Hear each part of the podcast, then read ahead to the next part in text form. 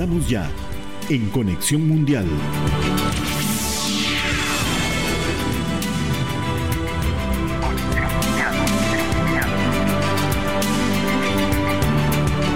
Hola, ¿qué tal? Buenas tardes. Gracias por acompañarnos una vez más en Conexión Mundial. Yo soy Elki Méndez y acompañada de mi compañero Luis. Buenas tardes, Luis. ¿Qué tal, Elki? Buenas tardes y buenas tardes a todos los que nos acompañan este viernes 8 de octubre al ser las 6 y un minuto de la tarde. Estamos nuevamente en Conexión Mundial. Con muchos temas esta semana, mucho que, de qué hablar, eh, gran variedad de asuntos que han ocurrido a lo largo de esta semana. Como todos los viernes nos ha tocado escoger algunos de los más importantes para traerlos eh, a comentar con ustedes, analizar y también, eh, como siempre, con nuestros invitados de lujo que nos ponen una perspectiva todavía más amplia de esas principales noticias. Los temas que no están aquí están en nuestro Twitter.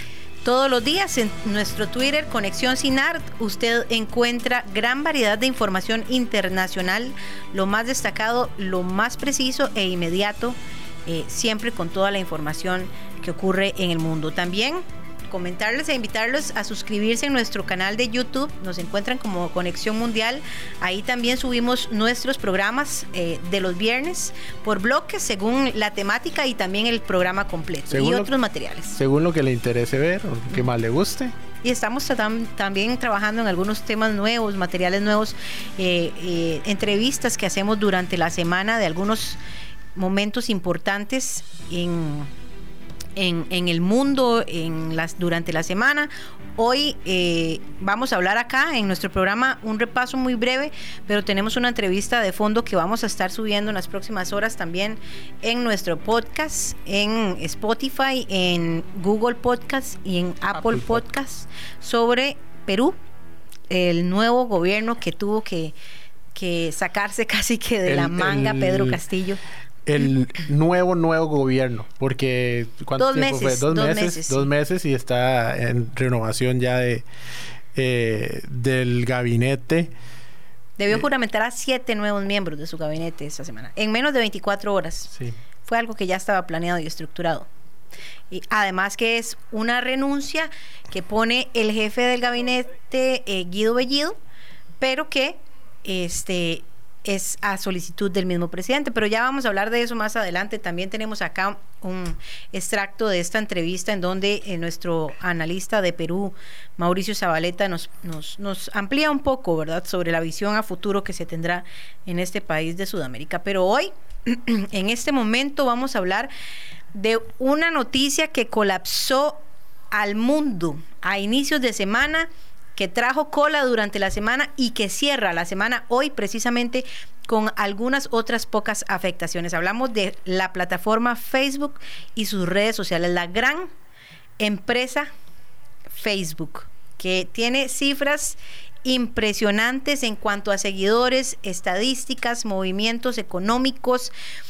Y bueno, yo creo que lo comprobamos a nivel mundial el lunes, también tiene cifras alarmantes en cuanto a eh, la dependencia, no solamente social y emocional, yo creo, si se puede decir, de las redes sociales, sino también económica. Más de 3.500 millones de usuarios se vieron afectados el lunes por el apagón global de Facebook, WhatsApp, Instagram y el Messenger de Facebook.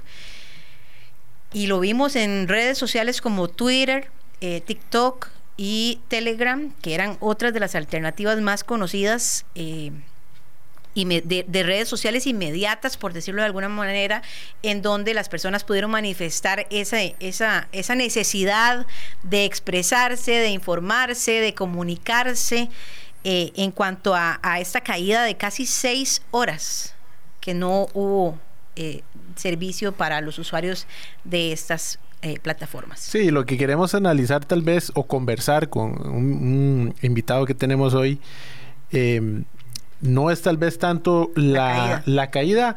pero la afectación, por así decirlo, de la parte del entretenimiento, digamos, sino más bien toda aquella dependencia eh, que tiene algunos, algunas personas, tal vez algunas empresas, eh, eh, ya sea una pyme, un pequeño empresario, una persona que tiene un negocio, cómo afecta económicamente todos estas, es lo que sucedió y además recordar lo, lo, lo que también había estado afectando, creo que fue el día anterior, si no me equivoco, que fue eh, la revelación de algunos cuantos documentos que hizo una ex empleada de Facebook sobre cómo trabaja la compañía a lo interno. Fue como el día anterior se liberan esos, eh, se filtran esos datos internos de Facebook que no dicen muchas cosas positivas sobre la compañía.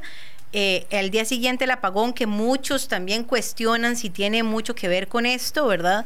Y pues no fue suficiente porque ya el día siguiente, el martes, en el Congreso se encuentra la eh, ex trabajadora Francis Hogan, quien eh, dice muchas cosas importantes y que preocupa, que vi por ahí un titular eh, o un comentario en una de las noticias internacionales que decía que Facebook dentro de todos los grandes logros que ha alcanzado durante su larga historia y, y vida, también Facebook logró una hazaña más, poner de acuerdo a, republicanos y demócratas eh, completamente.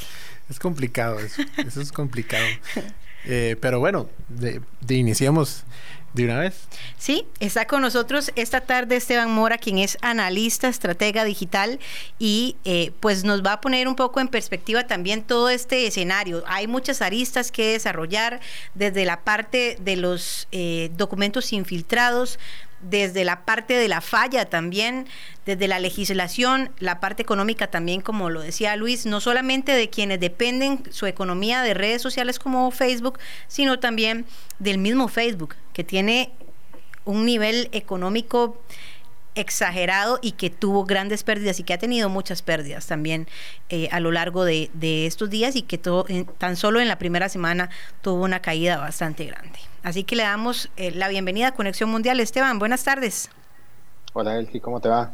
Gracias por acompañarnos todos muy bien y pues queriendo saber más, ¿verdad?, sobre esta situación y este gran eh, imponente que es Facebook, esta gran compañía, una estructura económica impresionante. Sí, justamente yo ahora estaba, estaba pensando en que tal es el tamaño y el poder de Facebook y lo complejo que es, sobre todo porque lo que no sabemos, que incluso deberíamos empezar a tratarla como un Estado, o sea, como un país independiente, pero que es completamente autoritario. O sea, es un país literalmente que se manda solo y que no tiene muchas buenas intenciones. Sí, exactamente. Eh, es, es todo un, un, un monstruo pero eh, incluso también hablemos, empecemos quizás con, por, por la parte de la legislación. en esta semana se ha hablado mucho y más después de la visita de la ex trabajadora de Facebook al Congreso, se ha hablado mucho de que hay todavía muchas deficiencias en la legislación, principalmente en el dominio de datos personales. Es una cuestión bastante complicada y que incluso lo hablábamos ahora antes del programa, que, que muchas veces nos asombra, ¿verdad? Cómo, cómo ¿Cómo casi se podría decir popularmente que nos lee la mente? Sí, el problema es que Facebook, al estar ubicada en Estados Unidos, no sigue las mismas reglas que sigue la Comunidad Europea, que va un paso adelante en protección de datos. Facebook lo que pretende y lo que necesita para que el negocio se mantenga operando justamente es que la gente esté dentro de su plataforma. En 2018, justamente antes del de que estallara el escándalo de Cambridge Analytica, Facebook dijo que estaba modificando eh, su, su algoritmo. Un algoritmo en este caso es una serie de, de, instrucciones matemáticas que lo que hace es mostrarnos contenidos según lo que nosotros creemos que nos gusta, o sea, o lo que Facebook piensa que a nosotros nos va a gustar. En teoría ese algoritmo, ese cambio, esa actualización iba a mantenernos a nosotros menos en la plataforma, pero dándonos más contenido de lo que teóricamente nos iba a gustar. Lo que descubrimos con la denuncia de Francis Haugen es que el algoritmo hace completamente lo contrario. Más bien incita a la división, a la polarización, para mantener a la gente todavía más pegada. Entonces, claro, lo que nosotros vemos de Facebook no necesariamente es la realidad. Y Facebook está manejando una enorme cantidad de datos, obteniendo una gran cantidad de información de cada uno de los usuarios que no necesariamente sería legal en otros países. Facebook en este momento se está convirtiendo en una amenaza para la sociedad, aunque eso suene muy feo decirlo. Que para ir haciéndonos una idea, ¿qué, qué tanta dependencia tenemos de estas redes sociales? Em, en el sentido de, como decíamos, no, no, el, no el entretenimiento, sino de lo que hemos puesto ya en nuestra vida, en nuestro, en nuestro día a día, en nuestros datos. Eh, ¿Qué tanto ya estamos enlazados como... como Casi un estilo de vida. sí, y como, como, como seres humanos, porque no, no, no todo el mundo tiene Facebook, pero las estadísticas nos dicen que es la, la, plataforma que más usuarios tiene y es una gran cantidad de usuarios. Entonces, ¿qué, tan, qué tanta dependencia tenemos en, eh, en un momento en que se caen las, las, las, estas tres, cuatro plataformas, digamos, y realmente eh, tenemos un problema eh, en, en, en muchos ámbitos de la vida? Es que justamente la palabra clave es la que están utilizando, plataforma. O sea, en, el mundo tecnológico hay cuatro grandes plataformas. Una es Facebook, otra es Google, la otra es Amazon y finalmente Apple. Obviamente Apple siendo la más pequeña y la que tiene más dificultades para crecer. Pero Google, Facebook y Amazon son verdaderos imperios, los cuales están desarrollando una plataforma que, de la cual no podemos escapar. O sea, mucha gente, mucha gente sabe que en el caso de Amazon empezó como una simple librería hace 20 años pero hoy en día es uno de los sitios por el cual pasa la mayor cantidad de tráfico del mundo y no en una tienda, sino que Facebook, eh, Amazon tiene una gran cantidad de servicios que da soporte a un montón de, eh, de estructuras.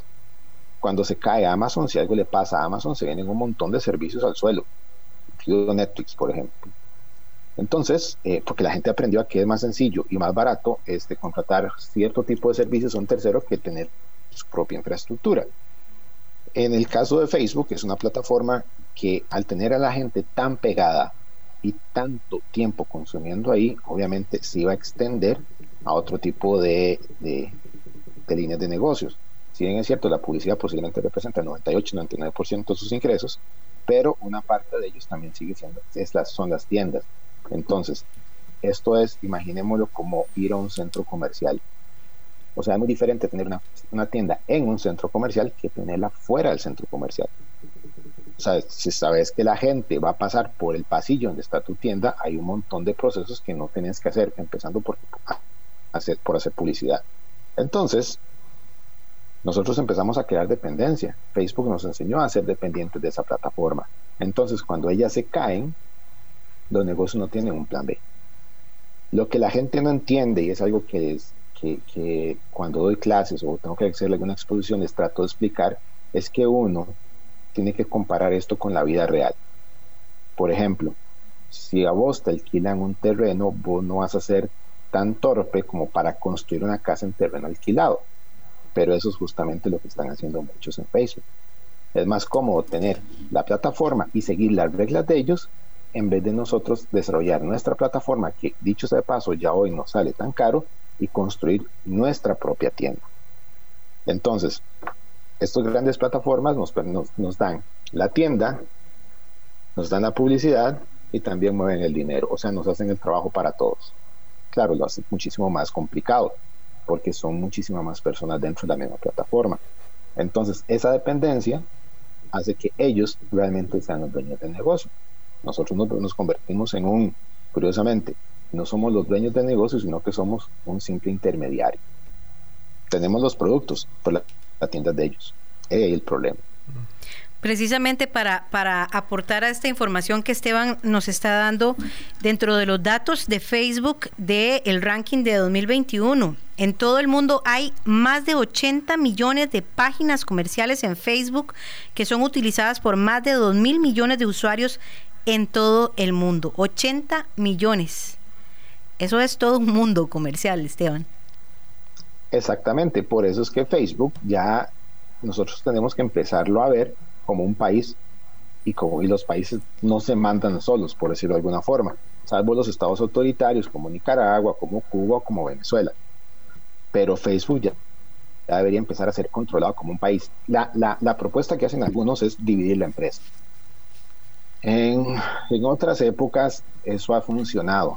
O sea, funcionó con, con las telecomunicaciones en los Estados Unidos, funcionó con el petróleo en Estados Unidos, cuando dividieron Standard Oil, por ejemplo. Pero la última vez que lo intentaron hacer, que yo recuerde, fue a principios, fue en el año 2000 con, con Microsoft. Porque tenía el sistema operativo por un lado y controlaba el navegador. Entonces, un error de un juez cuyo una declaración a la prensa invalidó todo el proceso y Facebook y Microsoft siguió, siguió una, como una única empresa. Al final fue vencida por un montón de, por, por cambios en los paradigmas de cómo tenían que ser los, sistemas informáticos. Facebook ahora se habla de dividirla, pero ¿cómo la vas a dividir? Sigue siendo demasiado grande como para que tenga sentido dividirla. Ya Facebook hay que crearle un, sistema eh, legislatorio único para poderla controlar. Facebook, a fin de cuentas, no solo está manejando nuestros, nuestros negocios, sino que están manejando nuestra forma de pensar. Y una de las revelaciones de, de los Facebook Papers que suelta este Francis Hogan en el Senado es que es el daño que le está causando Facebook justamente a los adolescentes, específicamente a las niñas, en cuestión de autoestima. Entonces ya son cosas que realmente no se deberían permitir y las están permitiendo justamente por falta de legislación. Quedándonos en, ese preciso punto que estás mencionando sobre las, las denuncias de Francis Hogan eh, con la autoestima, eh, ¿qué o hasta qué punto, qué tanto es responsabilidad de la empresa, cómo podría ser tal vez de los padres de familia, digamos, eh, sobre todo en el caso de menores. Solo para agregarle a, la pregunta de Luis un dato, según una, encuesta que se realiza, el 30% de adolescentes cuando se sentían mal con su cuerpo, Instagram les hacía sentir peor. Exacto, es que Posiblemente desde el lado regulatorio, con la legislación que tenemos hoy, Facebook no sería responsable.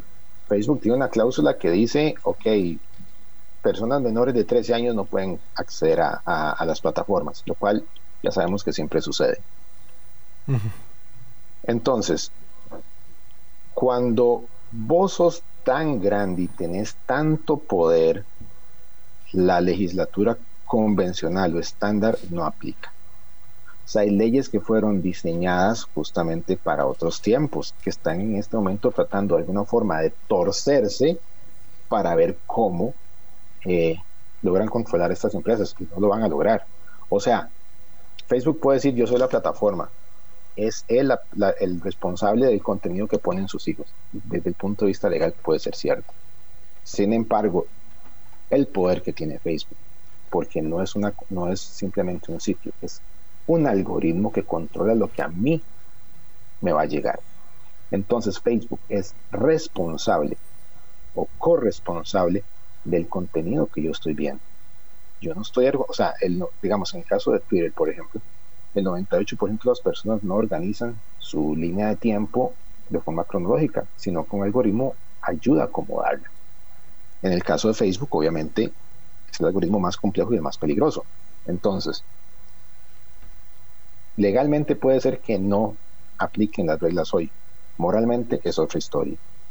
Entonces yo insisto, o sea, si Facebook está dañando la sociedad, le interesa mantener la polarización, porque eso ha sido muy efectivo y muy rentable, porque entre más extremo el contenido, más tiempo vas a estar pegado, pues obviamente Facebook asume una posición completamente destructiva para mantener el negocio funcionando. Y eso es lo que revela Francis Hogan.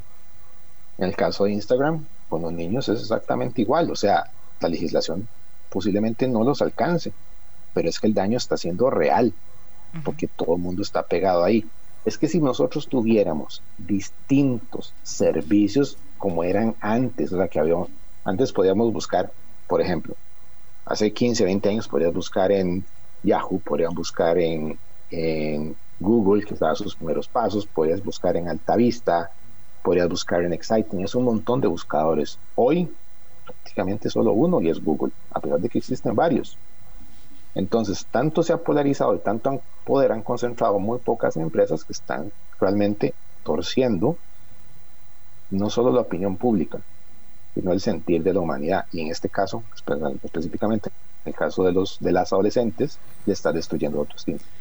Y que precisamente también iba a comentar sobre esto de Instagram y los adolescentes, que además tiene un sistema de privacidad en el que les permite a los jóvenes decidir quiénes ven su información. Y eso incluso se sale de las manos del control parental en donde usted no, no sabe si usted está dentro de el, gremio que puede visualizar todo lo que los jóvenes publican. Y ahí es donde también eh, los, los archivos de Facebook filtran información importante sobre la poca seguridad de los menores que existe dentro de estas plataformas y que además otro aspecto que quiero unir a esto, Esteban, que también es importante y que se juzga también mucho es que hay una débil eh, eh, atención a los temas de tráfico de personas y de drogas dentro de las redes y que además es Facebook quien considera qué se permite dejar y qué no y por cuánto tiempo, lo que le da también beneficios a algunos usuarios.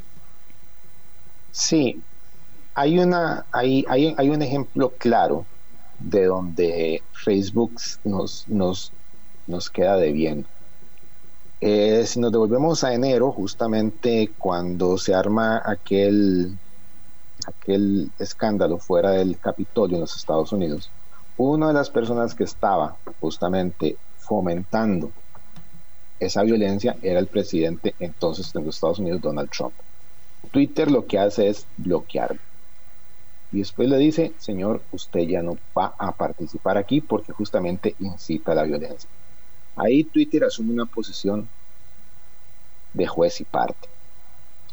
Para algunos abogados, ok, que eso no era lo correcto, pero en el fondo, Twitter estaba siendo utilizado por una persona con mucho poder para generar violencia. Facebook tardó en reaccionar. ¿Por qué? Porque Facebook es más grande y además, Facebook no tiene controles. Antes, Facebook tenía grupos de gente que se encargaban de filtrar este, las noticias de que sí, que no, pero no solo se eliminó en función de robots, en función de algoritmos que hacen análisis, sino que Facebook a la vez es más grande y más complejo. Nosotros mientras no podamos ver cuáles son las reglas, no sabemos cómo está tomando Facebook las decisiones. Entonces, tiende a llevar toda la polarización y no se quiere controlar.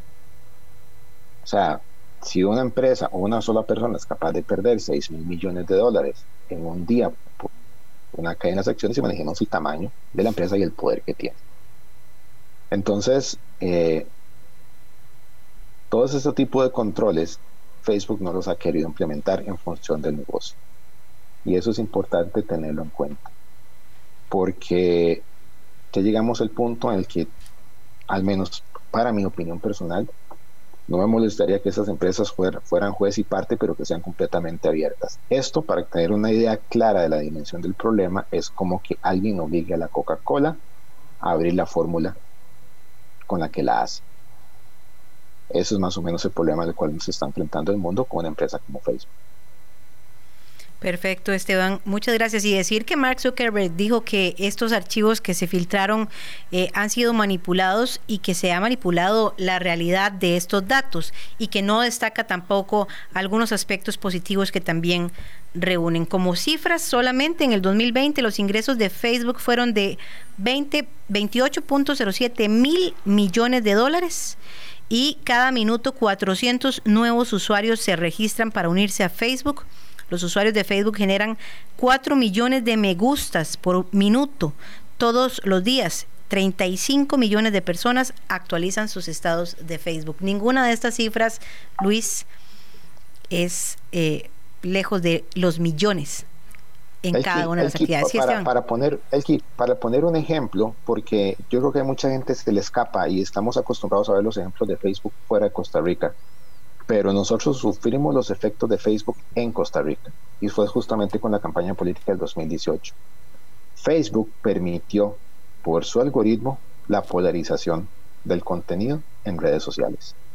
Y por eso, además de todo lo que sucedió en la campaña, Facebook ayudó a que los grupos estuvieran cada vez más separados, porque nos acomodaba información en función de nuestras características. Para que tengan una idea, si eso fue peligroso aquí en un país tan chiquitito como Costa Rica, imagínense lo que puede pasar a nivel mundial.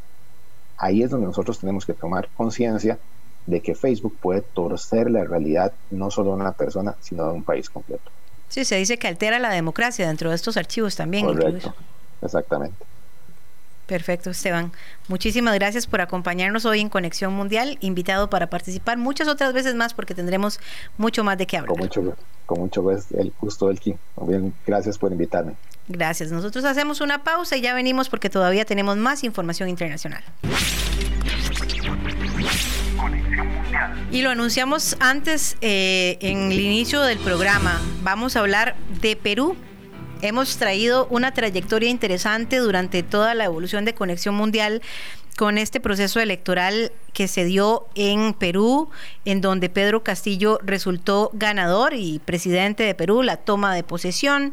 Incluso hemos hablado de diferentes escándalos también de corrupción y la muerte también del líder del Sendero Luminoso. Y hoy Perú nos da otro tema para hablar eh, esta semana precisamente renunció Guido Bellido, como lo decíamos antes, quien es uno de los de los líderes del partido que llega en el que llega eh, Pedro Castillo al poder Perú Libre y que es uno de los más radicales de las bases de este partido de izquierda que se ha eh, logrado posicionar en el eh, en, en este país pero que no está exento de escándalos. Y uno de los grandes escándalos es que Guido Bellido es investigado también por el delito de apología al terrorismo, por en el 2017 defender a eh, una fallecida exguerrillera de Sendero Luminoso.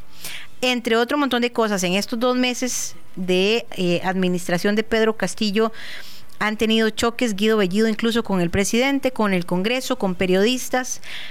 Eh, y yo creo, Luis, que Pedro Castillo, a pesar de ser del Partido Perú Libre, el partido con el que logra la presidencia y de tener una izquierda muy marcada, se ha dado cuenta que bajo estas ideologías izquierdistas tan radicales no va a poder gobernar Perú. Sí, porque uno de los de los eh, argumentos que, con el que él toma esta decisión es, es decir que el, eh, eh, tenía posiciones muy extremistas diferentes a las que el presidente quiere llevar el rumbo del país, eh, porque creo que si él no deja de ser un, gobierno de izquierda, pero creo que tiene muy claro, como usted lo dice, que eh, en ese extremo él no, va, a poder.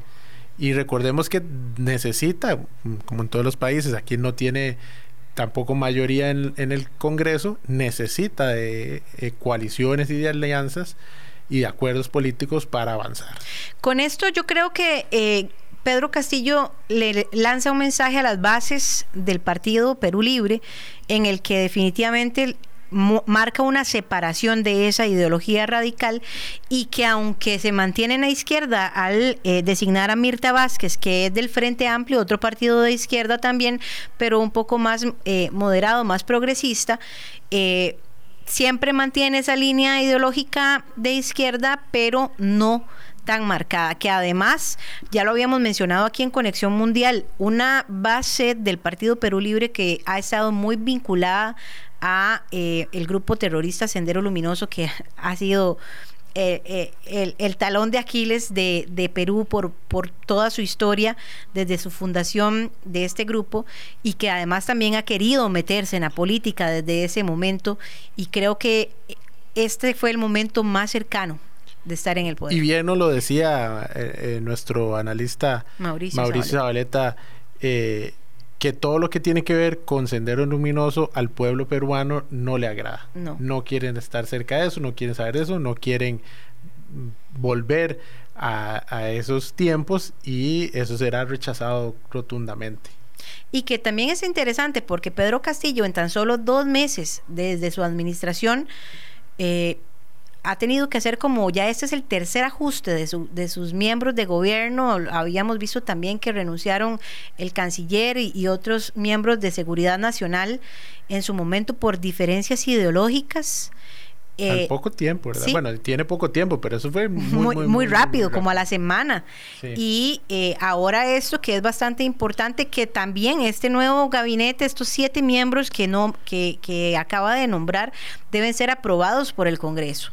Hace poco tuvo que pasar por este proceso, ahora vuelve a pasar por este nuevo proceso con Mirta Vázquez, eh, quien era quien fue presidenta del Congreso y al parecer tiene una mejor imagen, un mejor escenario para poder desenvolverse y desarrollarse, una mejor visión de los peruanos, porque además hizo un buen trabajo como presidenta del Congreso. Y además creo que lanza un mensaje eh, Pedro Castillo porque el Partido Perú Libre y toda esta ala izquierda tan radical además tiene ciertas líneas machistas que han sido muy criticadas.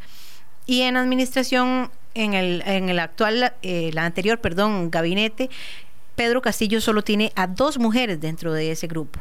Y ahora tuvo la oportunidad entre estos siete de incluir a tres mujeres más, lo que ya le da cinco mujeres dentro del gabinete, lanzando esa imagen de de, desarrollo, de progresismo y eh, que además Mirta Vázquez es una mujer que eh, defiende los temas ambientales y de derechos de mujeres. Derechos humanos, sí.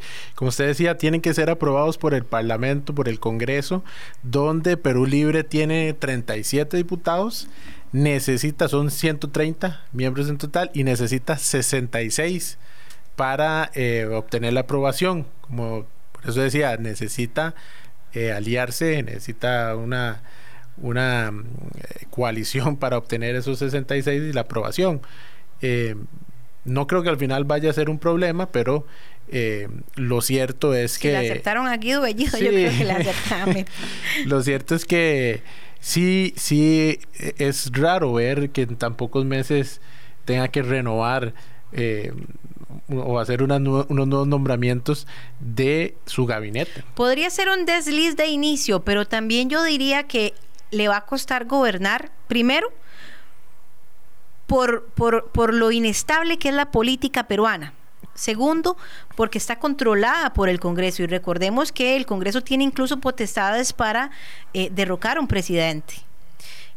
Y tercero, porque yo creo que eh, Pedro Castillo no es tan una figura política tan fuerte. Recordemos que es un educador que simplemente utiliza como un trampolín para llegar al poder a el país Perú Libre, pero no tiene aliados políticos suficientes para poder abarcar toda la capacidad eh, de gobernabilidad que se requiere. Y eso muchas veces es muy difícil porque algunas veces quienes están a su lado, quienes son sus aliados, no siempre son sus amigos, no siempre son quienes tienen sus mismas ideologías y pensamientos. Entonces tendrá que estar conciliando y negociando más. Creo que es un reto grandísimo que tiene Pedro Castillo porque no es una figura política fuerte. Sí, eso lo se podía esperar de, recuerda lo que fue la espera del de las elecciones, ¿verdad? Hasta el, hasta el eh, sí, ni siquiera tiene la aprobación de los peruanos completamente. Exactamente, fue una, fue algo muy muy reñido y entonces esto es lo que le va a tocar durante los próximos años. Casi que Pedro Castillo gana las elecciones presidenciales o más bien, yo no diría que Pedro Castillo gana las elecciones presidenciales, yo diría que Keiko Fujimori pierde las elecciones presidenciales. Pero vamos a ver qué dice Mauricio Zabaleta sobre esta, este nuevo nombramiento. Bueno, eh, está por verse. Eh, hay que decir una cosa importante, que aquí algunas críticas desde Perú Libre y sectores simpatizantes con Perú Libre han tratado de mostrarlo como una derechización del gobierno.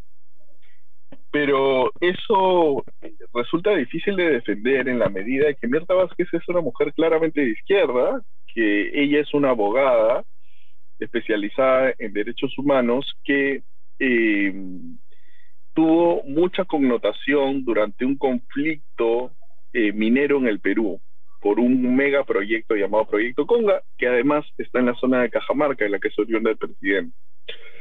Eh, y ella ha tenido una trayectoria clara en el Perú de una activista de izquierda, una, si se quiere, eh, una profesional izquierdista.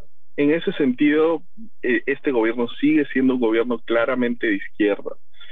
Eh, pero esperemos que sea un gobierno mucho más profesional, porque lo que estábamos viendo, digamos, el, problema con el, con el gobierno del presidente Castillo hasta el momento, no es que sea particularmente radical, porque al parecer el presidente ha logrado manejar a sus sectores más radicalizados hasta el momento, Pero el problema central, y eso es lo que coinciden los peruanos en general, es que se veía demasiado desorden. Eh, un ministro decía una cosa, el otro decía otra, eh, no se oficializaban las firmas para cargos importantes o se nombraban cargos importantes a personas con prontuario. Eh, entonces lo que, lo que ha generado mucho descontento ha sido el desorden generalizado en el gobierno y esperemos que Mirta Vázquez como cabeza del Consejo de Ministros pueda traer orden y cierta predictibilidad a este gobierno. Bien. Una buena esperanza, ojalá. Vamos a, a, esperar y a seguir la noticia. Para no terminar, eh, salirnos de Perú, el lunes el expresidente Alberto Fujimori fue operado del corazón, un cateterismo. Eh, actualmente ya está en, en la unidad de, de cuidados intensivos, recuperándose, ¿verdad? Recordamos que fue Alberto Fujimori presidente del 90 al 2000 y es el padre de Keiko Fujimori, que fue la, como ya decía aquí, la perdedora de las elecciones. Y que está en prisión. Además, ahora en el hospital. sí. Sí, fue, yo no, yo no sé si, si usted recuerda bien toda esa historia eh, de, lo que fue eh, Alberto Fujimori, ¿verdad? Para los que nos acompañan, tal vez los más jóvenes, eh, mucho caso de corrupción, lo, que se, lo que se vio ahí. Y bueno, esto también le pesó a, a, Keiko Fujimori. Y los atentados contra mujeres también. Muchas mutilaciones y, y eventos que violaron los derechos humanos, que es una de las principales razones por las que además por las que está la condena, es correcto, por lo que está preso. Pero bueno, vamos a seguirle la, la, noticia a Perú. Eh, y agradecemos, eh, como siempre, a nuestro analista peruano Mauricio Zabaletto. Siempre Perú nos da mucha información. Material. Y Mauricio Zabaleta nos ayuda muchísimo, así que este analista internacional de Perú, amigo de Conexión Mundial, le damos las gracias porque siempre también nos atiende, no solamente para, para el desarrollo de podcast y de contenidos y entrevistas en vivo, sino también consultas que hacemos consultas, claro, constantemente. durante toda la semana, que es importante. Es parte del reporteo periodístico. Hay que estudiar, hay que estudiar para, durante la semana. Perfecto, vamos a hacer una pausa, ya venimos porque todavía hay más información. 6 con 41, seguimos en Conexión Mundial y ahora de Perú vamos a pasar a la República Checa, que en este momento está celebrando elecciones hasta mañana al mediodía. Eh, bueno, ahora de República Checa, ¿verdad? Tienen dos días para votar, pero eh, hasta ahí también llegaron los papeles de Pandora, ¿verdad? al actual primer ministro André Babis, que salió implicado en todo esto que se conoció esta semana sobre eh, nuevamente eh, paraísos fiscales, gente muy poderosa, millonarios, deportistas, eh, artistas, políticos que utilizan algunos países conocidos como paraísos fiscales para hacer sus negocios y así pagar menos impuestos en, transacciones, en diversas eh, compras de, bienes, eh, no sé, lo que haga la gente que tenga plata. Evasión de impuestos. Evasión de impuestos. Principalmente. Eh, entonces, el, el, actual primer ministro, pues, que, además no tiene un, un historial tampoco de, muy bien portado, pues salió implicado también en estos Pandora Papers. Y ahora estamos en elecciones, él está buscando su segundo eh, mandato y em, veremos a ver qué pasa. Antes de esta semana que se publicaran los Pandora Papers, salía en las encuestas como favorito para ser reelecto. Recordemos que en República Checa es el presidente de este país quien nombra al primer ministro, es aprobado por el Congreso. Por eso es importante tener mayoría o coaliciones que son eh, muy dadas en los países miembros de la Unión Europea para poder ratificar su eh, sucesión dentro de eh, el poder en República Checa. 200 escaños son los que se definen entre hoy y mañana, que eh, con la excepción de que en esta ocasión por la pandemia de coronavirus, se habilitaron centros de votación desde el miércoles en donde las personas podían ir en su vehículo sin necesidad de bajarse de su vehículo, poder hacer la elección. Es una elección muy interesante eh, que ocurre cada cuatro años que además del Congreso se designa nuevamente al primer ministro. El presidente de República Checa ha dicho que elegirá al primer ministro del partido victorioso, que en apariencia parecía ser eh, eh, el de el del primer ministro actual. Sin embargo, otro, otro grupo, digamos, de alguna forma que podría resultar ganador es el partido, son, es el partido de eh, los piratas, que es otro de los favoritos, pero el presidente actual de República Checa no lo reconoce como una agrupación política. Entonces, así ganara, para él el partido victorioso es el de eh, el primer ministro que se llama Partido Alianza de Ciudadanos Descontentos. Como les decía antes de Pandora Papers, las encuestas igual lo dejaban como primer lugar. Vamos a ver qué pasa al final de, esta, de estas elecciones, si a pesar de este escándalo, que además el primer ministro ha dicho que es una estrategia política para, para bajar su nivel en el proceso electoral, eh, le sigue favoreciendo las encuestas y los resultados finales y logra eh, ser electo como el primer ministro. Igual que lo hablábamos la semana pasada con las elecciones en Alemania, tienen que alcanzar cualquier partido político un umbral del 5% para poder obtener escaños dentro del Congreso. Y algo muy interesante, en este país se hacen muchas coaliciones de partidos políticos. Si hay dos partidos políticos en una coalición y que se participa así como coalición, el umbral es de 10%. Si en la coalición hay tres partidos políticos, el umbral es de 15%. Y si hay cuatro o más partidos políticos, el umbral es de 20%. Sí, es la cantidad de votos que deben obtener para ingresar al, al, al Parlamento, al Congreso. Eh, en el caso de Alemania, que también estudiamos las, las pasadas semanas, es un 5% o tres eh, delegados directos de voto directo que tienen que ganar un partido para ocupar escaño. Eh, en este caso, no, sé si aplicará también lo de los tres delegados, pero sí lo del 5%. Eh, propiamente a Andrés Babis lo que se le acusa en los papeles de Pandora es que en 2009 compró una propiedad eh, un poco lujosa en la Riviera Francesa por 16 millones de euros a través de, empresas eh, con sede en paraísos fiscales. Sin embargo, hay eh, analistas, especialistas, que dicen que este no es el mayor problema que él va a enfrentar, que tiene ya una lista de acusaciones que lo van a complicar más. Andrés Babbitt fundó este partido en el 2000 11 y él lo, lo, lo integra con la, bandera de la lucha contra la corrupción. Y al final, pues eh, él mismo se ha visto acusado por actos de corrupción, por conflicto de intereses. Eh, tiene una, un conglomerado, participa en un conglomerado alimenticio Agrofet y además posee varios medios de comunicación. Eh, tuvo que renunciar también eh, en uno de sus puestos por, eh, por acusaciones de corrupción en mayo, principios de, año. Eh, y ahorita pues está jugándose su, su, su permanencia como primer ministro.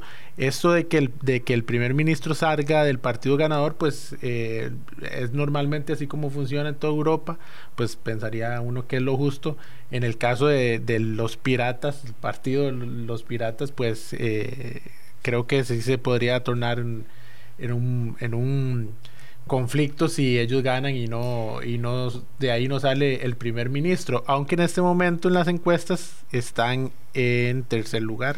Es interesante esto del Partido de los Piratas porque tienen una coalición, los partidos el Partido de los Piratas es de liberales urbanos jóvenes, pero en su alianza eh, quienes con quienes están acompañados es el Partido de los Alcaldes Independientes, que es un, grupo de municipios pequeños conservadores. Entonces ahí hay un choque eh, interesante, pero que también tiene un poco de sentido, y lo estábamos conversando ahora, en, en República Checa eh, se ha estado incluso apelando a la legislación del proceso de elección de los escaños en el Congreso, porque el sistema que se utiliza actualmente no le permite o no le da una ventaja a ni los partidos pequeños ni a, tener representaciones de los pueblos pequeños.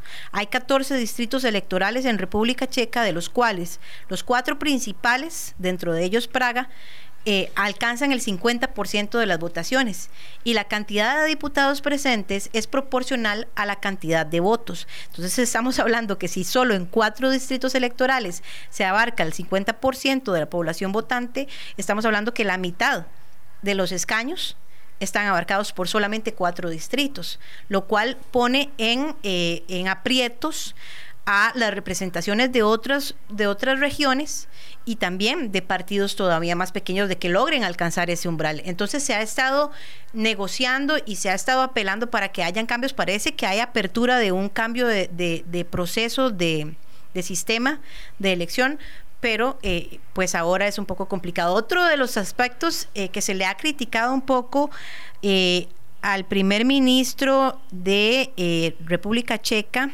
Andrés Babich, es su gran relación que tiene con este el, primer ministro de Hungría, que además ya lo habíamos hablado acá, Víctor Orbán, viejo conocido de Conexión Mundial, nuestro amigo, gran amigo.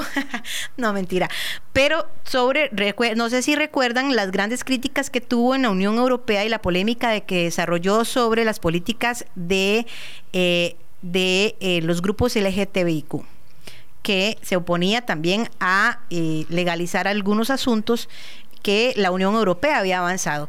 Hay cuatro países de esta, de esta zona de la euro, Hungría, Eslovaquia, eh, República Checa y Polonia, que tienen, que parecer son aliados, además que son, eh, vecinos. Entonces, esta situación pues les da fuerza a ellos en cuanto a sus ideologías y estas, en esta semana el primer ministro de, de mm, República Checa invita al primer ministro de Hungría, casi dando una muestra de tener ideologías muy similares, lo cual de, pues, para algunos, para algunos grupos de la población europea es criticable más en, estas nuevas tendencias ideológicas que son más abiertas y de mayor igualdad de derechos humanos. Que también hay un grupo, hay un partido político interesante que se llama Partido de la Libertad y Democracia, que es dirigida por un eh, checo de origen japonés y que tiene políticas todavía más eh, radicales en cuanto a la migración y en cuanto también eh, a, las críticas hacia la Unión Europea lo que podría también, no es un partido que, tenga la fuerza para llegar a alcanzar mayoría, ni, ni, ni sabemos si tal vez buena cantidad de representantes podría ser. Es muy curioso porque muchas veces esos partidos que tienen pocos escaños son pilares importantísimos en las conciliaciones y negociaciones para lograr acuerdos. Es que se vuelven parte importante de las coaliciones. Exactamente. Entonces, al final puede ser un partido que no tiene la mayoría, pero termina decidiendo eh, la voz y el voto para uno u otro lado. Ahora, recordemos que antes de la separación de la URSS, la mayoría de los países de Europa tenían un origen socialista muy marcado y eh, los partidos comunistas, cuando se hace esta división política y geográfica en Europa, eh, los partidos comunistas quedan bien eh, posicionados en cada uno de los países. El Partido Comunista es noticia también en este proceso electoral, que tiene más de 30 años de estar dentro de las posturas de gobierno y que ha venido cayendo. En el 2017 tenía 33 escaños y en la actualidad tiene 15 escaños. Y lo peor de eso es que en este proceso electoral podría no tener ninguno. Sí, bueno, lo cierto es que los resultados estarán mañana por, por sábado por la noche. Eh, sí, los vamos a tener en nuestra cuenta de conexión Sinar en Twitter. Ahí nos puede seguir y ahí le vamos a estar dando la información de cuál va a ser el resultado de estas elecciones, quién posiblemente quede primer ministro si repite eh, Babis un nuevo periodo. Y nosotros hacemos una pausa y venimos con nuestro último tema de esta noche. Bien, vamos a cerrar nuestra conexión mundial de hoy con nuestro último tema, aprovechando que estamos viviendo eliminatorias mundialistas. Eh, con y que hoy se vivió un proceso electoral también. La mezcla de, de política y deporte en Qatar. Está bien, está bien.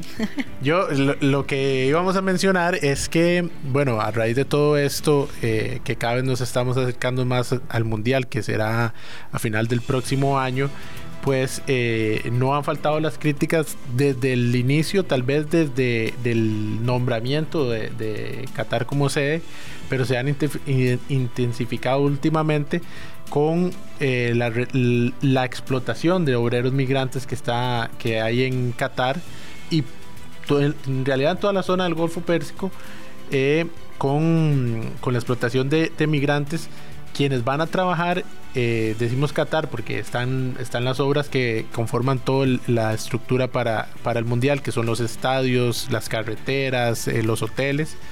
y una ciudad nueva, incluso.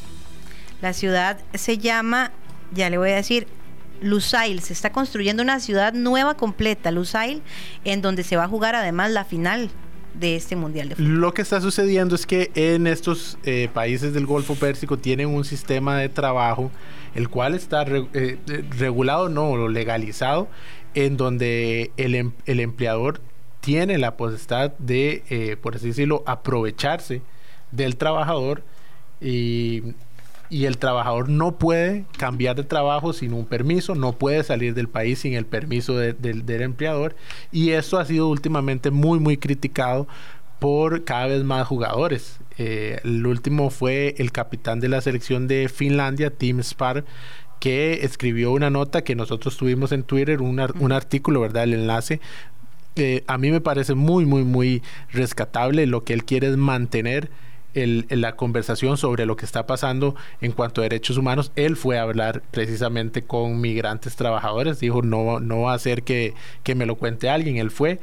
Y prácticamente lo que él nos está diciendo es que él eh, tiene miedo o, o, cree que él próximamente él va a estar jugando en estadios que le han costado la vida trabajadores migrantes. Precisamente la Fundación para la Democracia estima que un total de 10.000 extranjeros habrá muertos en el 2022 y esto precisamente lo achacan las fundaciones de derechos humanos a eh, las malas condiciones en las que se desarrollan los trabajadores y en donde incluso han pasado hasta siete meses sin recibir salario y en muchos casos hay un sistema en el que los migrantes tienen que pagar a un sponsor eh, alrededor de 3.500 euros para que le consigan trabajo. Es como decir un manager. Sí, porque usted necesita un, un, patrocinador. Sí, y ganan alrededor de 208, 280 euros mensuales. ¿Cuántos meses tienen que trabajar para pagar ese sponsor. Y bueno, ya que, eh, estamos tocando el tema, recordarles que hay en nuestro eh, cuenta de Spotify o en los podcasts de Conexión Mundial hay una entrevista especial que realizó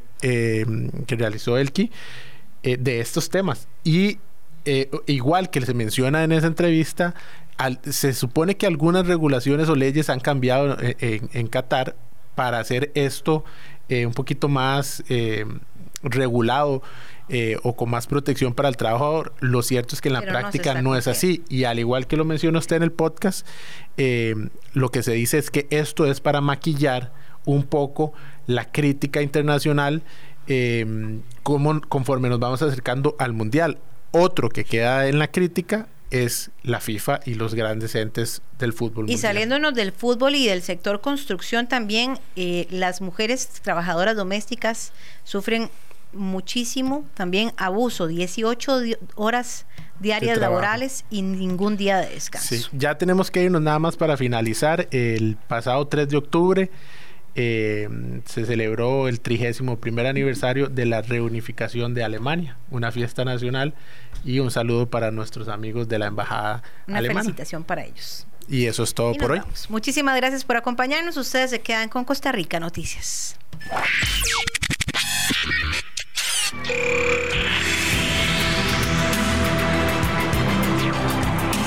Nos despedimos. Somos Conexión Mundial.